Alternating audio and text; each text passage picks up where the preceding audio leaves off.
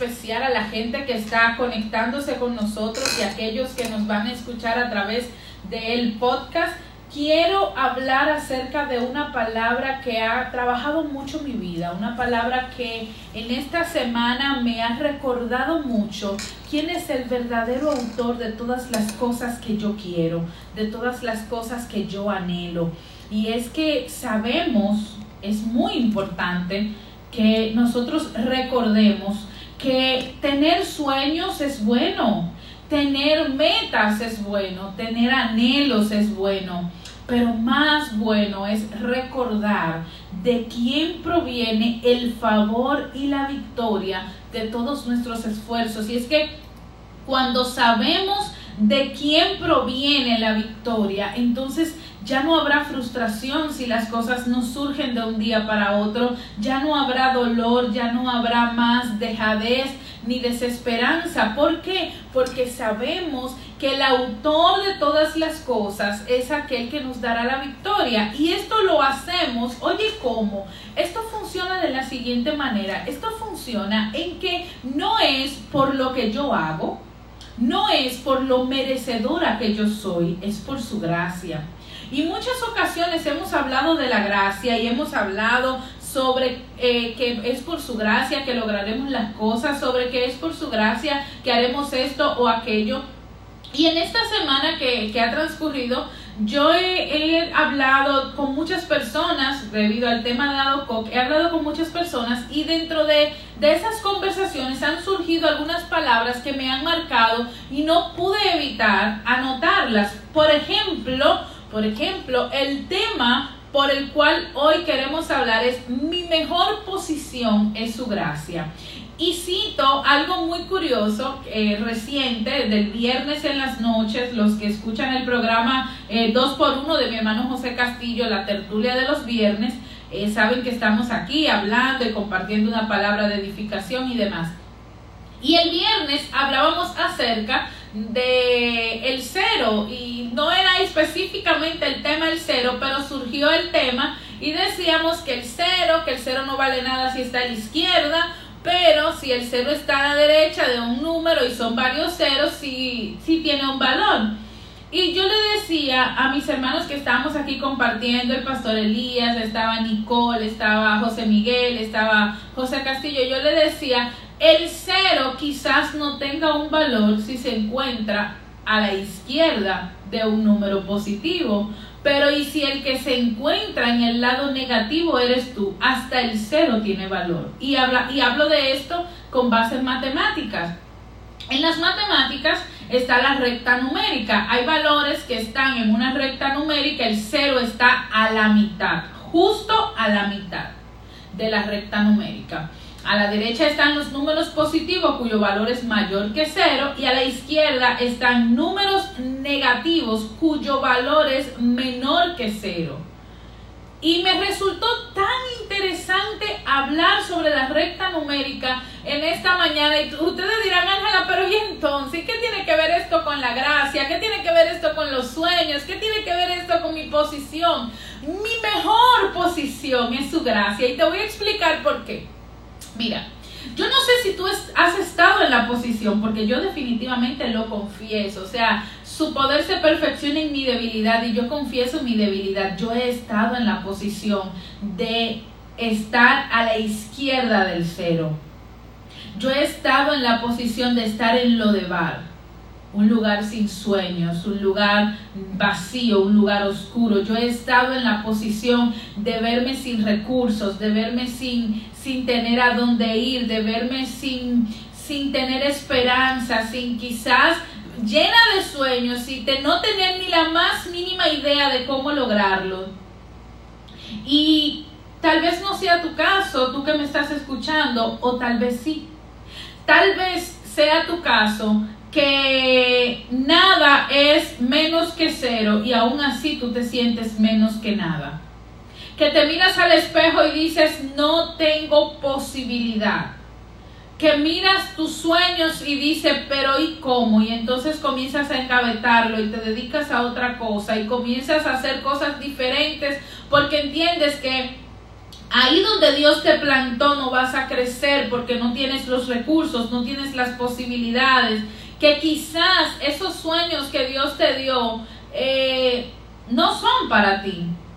Déjame decirte algo muy especial y es que la gracia, por eso te dije, mi mejor posición es su gracia. La gracia de Dios te lleva al lugar en donde tú adquieres valor, no por ti, sino por su gracia. Porque nosotros no somos salvos por nuestras obras, sino por su gracia, dice la Biblia. Porque nosotros hallamos gracia delante de Él a través de nuestro Señor Jesucristo. Porque antes vivíamos bajo la ley y esta ley nos decía que si nosotros no éramos de un apellido de renombre, no teníamos derecho a disfrutar de ciertas cosas. O esta ley me decía que si yo había pecado, estaba completamente y sin lugar a una salvación condenada al rechazo, condenada al prejuicio, condenada a ser aquella a la que todos señalan.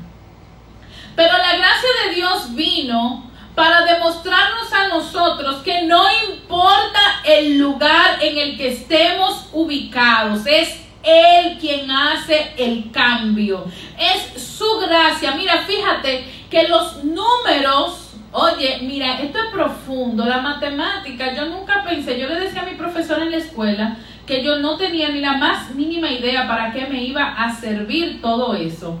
Y yo recuerdo estar en el bachillerato cuando me enseñaron las reglas de los signos, que es más por menos da menos, más por más da más, menos por menos da más. Y, y ahora te voy a explicar por qué. Mira, cuando tú intentas por ti mismo sumarte con tus recursos, yo voy a hacer esto porque Dios está tardando mucho, déjame yo ayudarlo, voy a utilizar mis recursos, voy a llamar a fulano, voy a utilizar mis conexiones.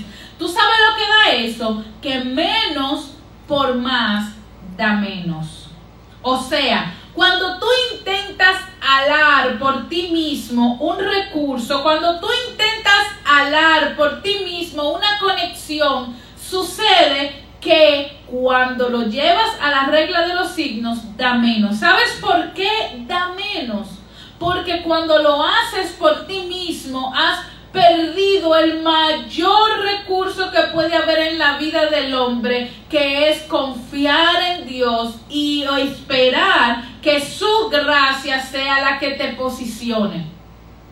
Aquellos que quisieron posicionarse por sí mismos se fueron a menos. Fíjate en el caso de Saúl y tantos hombres en la Biblia. Sin embargo, aquellos que fueron posicionados por Dios, reconociendo su condición, reconociendo que por sus propios medios no iban a tener la forma de conseguir aquello que soñaban, entonces a ellos Dios los llevó a lugares más altos. Y para darte una idea, te voy a hablar de dos personajes tan simples como David y como José.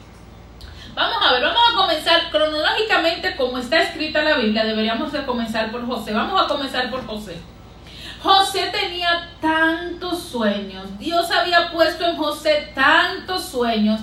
Pero José no estaba en las mejores condiciones para lograr los sueños. Lo primero es que José era hijo de la mujer que Jacob amaba. Sin embargo, había un tema con José. Y es que su madre había muerto. la madre de José murió de parto, murió dando a luz a su hermano menor Benjamín. José tenía hermanos, pero José no era el más favorito de sus hermanos. ¿Por qué José no era el favorito de sus hermanos? Porque primero era el hijo de la mujer que su padre amaba. Y no era que su papá no amara a sus otros hijos, pero él, Jacob amaba a la madre de José. Y esto, y esto traía rencilla entre sus hermanos.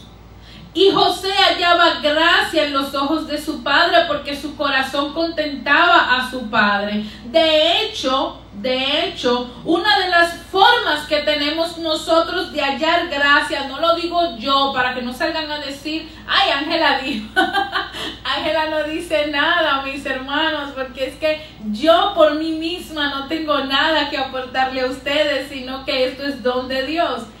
Y Dice la Biblia en Proverbios, y ah, vuelvo, y, vuelvo y resalto lo feliz que estoy con mi Biblia centrada en Cristo. Dice la Biblia en el libro de Proverbios, pero esto lo dice mi Biblia centrada en Cristo y también lo dice la tuya, Reina Valera del 60 y cualquiera que tú tengas, porque la palabra de Dios es la única palabra infalible. Hermano, mire que no importa dónde ni quién la ponga, no varía, no cambia, porque es el mismo Dios que no tiene sombra de variación. Mira, dice la Biblia en el libro de Proverbios, dice, oye hijo mío la instrucción de tu padre y no desprecies la dirección de tu madre, porque adorno de gracia serán a tu cabeza y collares a tu cuello.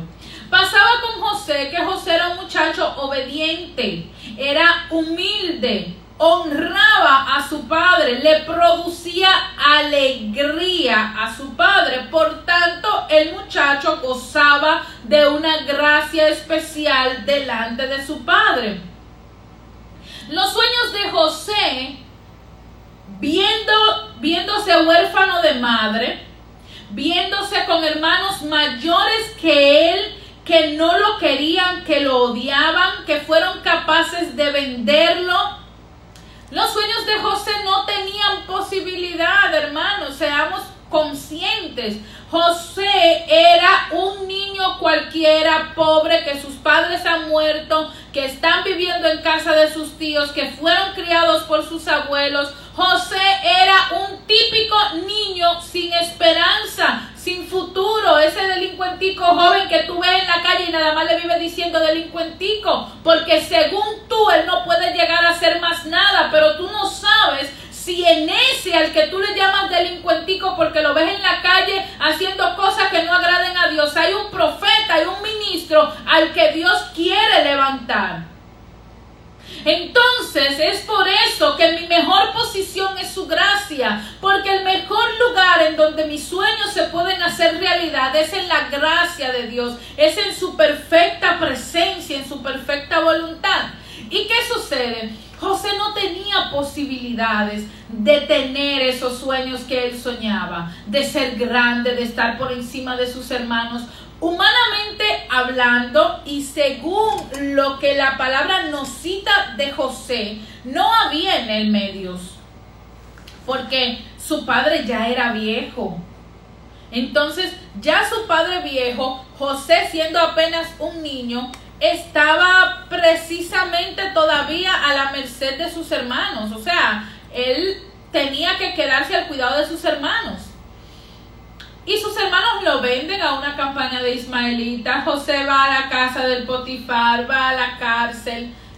Y luego entonces de pasar por tantas cosas y conservar su posición de gracia es cuando llega ese lugar al que yo te quiero decir hoy que tu fe, tu humildad, tu obediencia te van a llevar. Porque ¿qué es la gracia? ¿Qué, podríamos decir que es la gracia? Yo busqué en el diccionario, no quiero inventar de mí, yo busqué en el diccionario, yo lo que dice que es la gracia. La gracia es un conjunto de cualidades por las que las personas o las cosas resultan atractivas o agradables.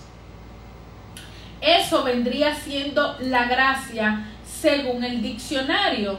Según la Biblia, la gracia es el don de Dios que recibimos a través de Jesucristo, que nos permite, oye, nos permite alcanzar aquellas cosas que por nuestros propios medios nunca pudiésemos hacer.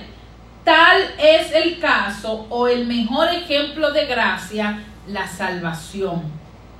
Dice la Biblia que somos salvos por gracia, no por obras. Entonces, vuelvo y sigo hablándote de la gracia y entonces hablo de David. Dice la Biblia que David era hijo de un hombre llamado Isaí. Pero ¿qué pasa? David no era hijo de Isaí porque era hijo de la esposa de Isaí. No, David no era hijo de la esposa de Isaí. David era un hijo que Isaí había tenido. Como dicen, dicen popularmente, fuera del matrimonio, un hijo extramatrimonial. Y David estaba cuidando ovejas, David estaba haciendo labores de un niño propio de su edad, de un niño que estaba siendo marginado, porque imagínate, nosotros somos hijos de la casa, este es hijo fuera del matrimonio, que se quede por allá en el patio, en, en algún lugar. David era el muchacho demandado de esa casa, David era el que todo lo hacía en esa casa. Pero dice la Biblia que David halló gracia en los ojos de Saúl y Saúl le envió a decir a Isaí, envíame a David para que él toque el arpa porque he visto gracia en él. Y así los, los demonios que atormentaban a Saúl cuando David tocaba el arpa se calmaban. Y yo pregunto, ¿quién le enseñó a David a tocar el arpa? ¿O qué tanto pudo haber hecho David? ¿Qué tanta destreza pudo haber tenido David para hallar gracia ante los ojos del rey? Es que Dios, cuando decide bendecirte y mirar con agrado lo que estás haciendo, pone gracia en ti. Gracia para que lo que tú hagas se vea extraordinario, para que lo que tú hagas sea agradable, para que lo que tú hagas sea fructífero. Y cuando te digo que mi mejor posición es su gracia, no me refiero a que su gracia me va a posicionar porque yo lo digo, porque yo quiero, porque quizás estoy alimentando mi orgullo. Su gracia no me va a posicionar en lugares en donde no me pueda alcanzar su misericordia o en donde yo no pueda fructificarme en él. O sea, no le pidas a Dios cosas que tú sabes que al obtenerla, porque tú lo sabes. Y esto, esta palabra es para alguien que me está escuchando. Estás pidiéndole a Dios algo que tú sabes que cuando Él te lo dé será de maldición para tu vida, que no te conviene y tú lo sabes y aún así sigues invirtiendo tu tiempo pidiéndole a Dios que te lo dé, pero es que tú sabes que si Dios te contesta esa oración, no vas a continuar siendo fiel. La mejor posición que como cristianos podemos tener el mejor lugar que como hombres y mujeres que amamos a Dios podemos tener es aquel lugar en donde su gracia sea la que nos posicione. La gracia de Dios nos ayuda a alcanzar aquello que no está en nuestras manos hacer, pero Él lo hace. Dios lo hace para nosotros. Dios lo hace para que seamos nosotros testimonios vivos y podamos precisamente testificar acerca de que no ha sido por mis recursos, sino por su gracia que hemos llegado a tal o cual cosa. Hay cosas en mi vida que Dios me las ha dado, que cuando yo las veo, yo digo, wow, es que solamente la gracia de Dios pudo llevarme hasta aquí, porque cuando en mi vida, yo haciendo una miradita a mi pasado, yo recordando quién yo soy, digo, cuando en mi vida yo pudiese soñar en que yo iba a vivir algo como esto si no hubiese sido por la gracia de Dios, es que ni siquiera tú pudieses estarme escuchando en esta mañana. Porque con qué medios o con qué recursos yo pudiese estar en algún lugar si no es Él quien abre las puertas, si no es Él que dice, yo, ve que yo te envío. Mira, dice la Biblia, porque lo que quiero es que nosotros tengamos pendiente acerca de que no es que no dejemos de hacer, como dicen los muchachos, nuestra diligencia. Es que hagamos lo que tenemos que hacer, llevados por nuestra medida de fe, pero recordando que no es con nuestras fuerzas, fuerza, sino es confiando en Dios. Yo hago lo que tengo que hacer, pero confío siempre y le entrego a Dios el resultado de mi obra. Dice la Biblia en el libro de Hechos, dice, ¿qué haremos con estos hombres? Porque de cierto, señal manifiesta y ha sido hecha por ellos notorio a todos los que moran en Jerusalén y no lo podemos negar. La gracia de Dios te lleva a ser notorio y que aún aquellos que han querido negar lo que Dios ha hecho en ti tengan que verlo. No te esfuerces tanto porque tus enemigos o porque las personas que te rodean te conozcan y sepan de lo que tú eres capaz. No te esfuerces tanto en obtener la admiración de la gente que te rodea. Deja que la gracia de Dios actúe. Deja que la gracia de Dios que abunda en ti comience a manifestarse. Y cuando esta gracia comience a manifestarse, entonces tú vas a ver que todas las cosas, todos aquellos que tú entiendes que necesitaban ver que Dios estaba contigo, es el mismo Dios que lo va a hacer. Mira, oye algo, Pablo, Pablo es un hombre, o era un hombre más bien, que no fue, Pablo, el apóstol Pablo, en realidad, él no vio a Jesús, él no caminó con Jesús. Él no vivió ese tiempo tan especial y maravilloso que los apóstoles pudieron vivir con Jesús.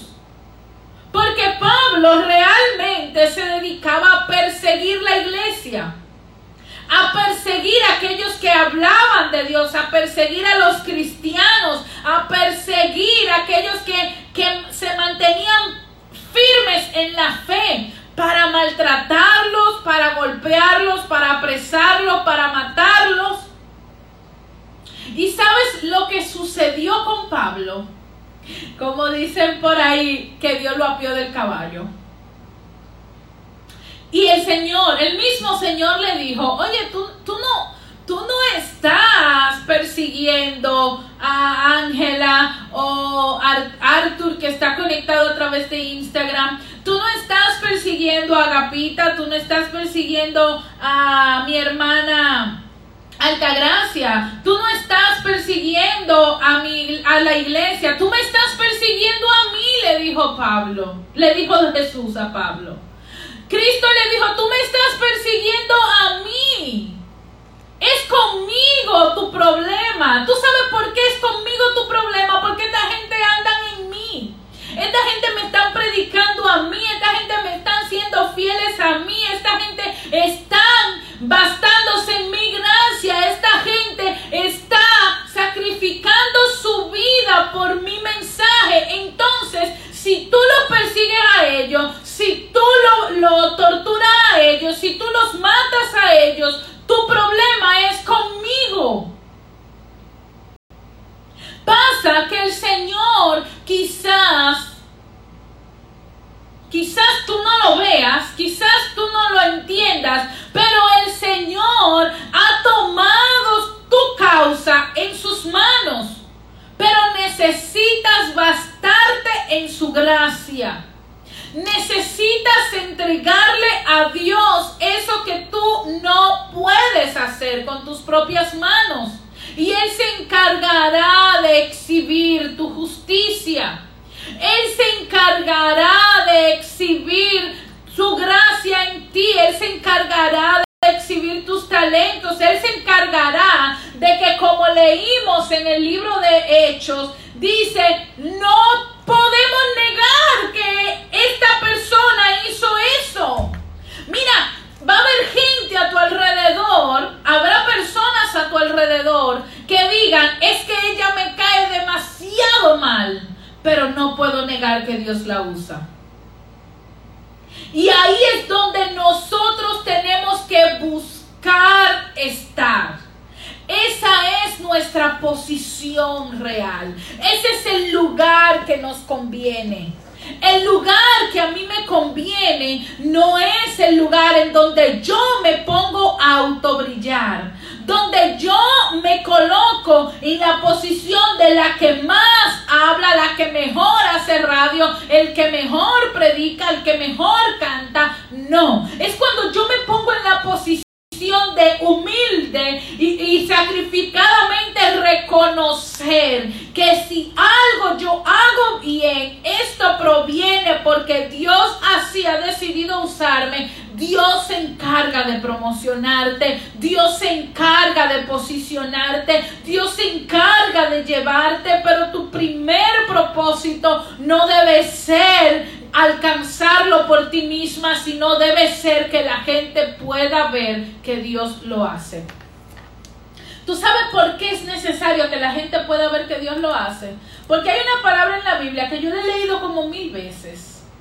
Muchas, muchas veces yo he leído esta cita bíblica de 2 de Corintios 12, 9. Y yo le digo, pero ¿cómo así que me glorío en mi, en mi debilidad? Mira, eso a mí, eso a mí me, me preocupaba. Como decimos los viernes, las cosas que me preocupan. Dice la Biblia en 2 Corintios 12, 9, dice, y me ha dicho, bástate en mi gracia, porque mi poder se perfecciona en la debilidad. Por tanto, de buena gana me gloriaré más bien en mis debilidades para que repose sobre mí el poder de Cristo. Y yo, yo no sé si a usted le ha pasado lo mismo que a mí, yo te lo comento esto así a modo de, de ayúdenme ustedes yo pensaba, ¿cómo así me gloriaré en mis debilidades? O sea, me voy a sentir bien por, porque, porque soy débil. Y yo no entendía esto. Y un día, precisamente meditando en esa palabra, porque de verdad me chocaba, comencé una conversación con el Señor y le decía, es que yo no entiendo cómo así que yo me voy a gloriar en mi debilidad. No se supone que yo debo tratar de, de ir eh, convirtiendo en fortalezas esas flaquezas que no te agradan. Y el Señor me decía que la razón por la que mis debilidades deben servir para gloriarme es porque en esas debilidades es donde Él se perfecciona. Entonces no es en la debilidad en lo que yo debo gloriarme per se, sino en la perfección del poder de Dios sobre mi debilidad, porque lo que yo era ya no lo soy más. Y por esa razón me glorío en el poder de Dios, para que la gente sepa, porque no es gloriarme de darme gloria, es gloriarme de que me, como dice mi mamá, te regusta eso, que que yo pueda decirlo y decirlo, porque miren, no hay nada más repetidor que alguien que se está dando gloria, que yo pueda repetirlo y decirlo, wow, es que mira, es que yo antes tenía miedo de hablar con la gente porque yo sentía que no te, había en mí nada para ellos. Y ahora mira con la fluidez con la que yo puedo hablar a través de esta radio contigo porque el Señor vino y perfeccionó mi debilidad y en su poder Él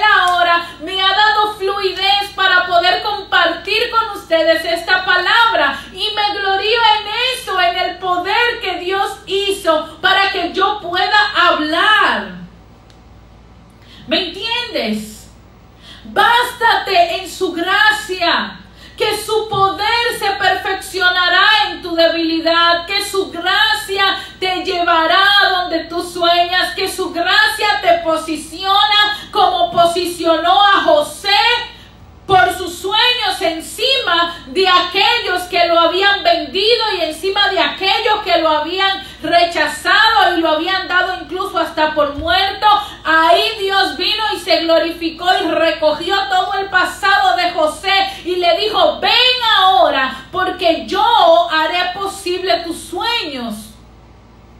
Porque Dios tomó a este David que estaba apenas pastoreando en el campo y cuando nadie lo llamaba, porque Samuel le decía a Isaí, pero mira que, el Señor me dice que aquí está el rey, llámame a tus hijos y llaman a uno y llaman al otro y llaman a uno y llaman al otro y ninguno es.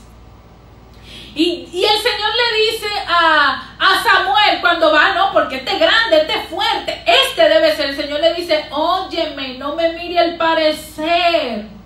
Deja de fijarte en cómo se ve la bendición y concéntrate en mí que me pongo en el lugar para dar la bendición. Y cuando Samuel entendió esto, dice, pero es que no hay nadie más en esta casa. Entonces vino y accionó la gracia de Dios sobre David y le dijeron, sí, yo tengo un hijito por ahí. Un muchachito, él está pastoreando, déjame mandártelo a llamar. Pero imagínate tú, David, ¿qué, qué, qué rey puede ser David?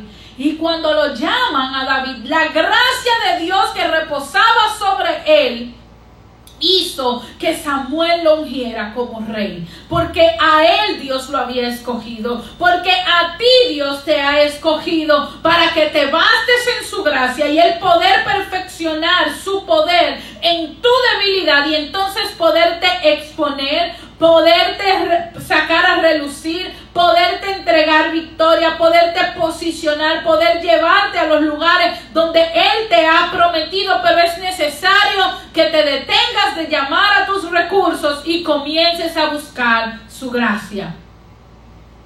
Comienza a crecer en la gracia de Dios. Dice la Biblia que Jesús crecía en sabiduría, en gracia y estatura. Hay que crecer en la gracia. Hay que crecer en la gracia de Dios. Hay que escudriñar las escrituras. Hay que darle al Señor la honra que como todopoderoso obrador en lo sobrenatural Él tiene. En esta mañana yo te invito a que busques la gracia de Dios en tu vida a que comiences a, verificar aquello que tú estás anhelando con tu corazón y por más que luchas, no consigues. Entrégalo a la gracia de Dios. Porque tu mejor posición es su gracia.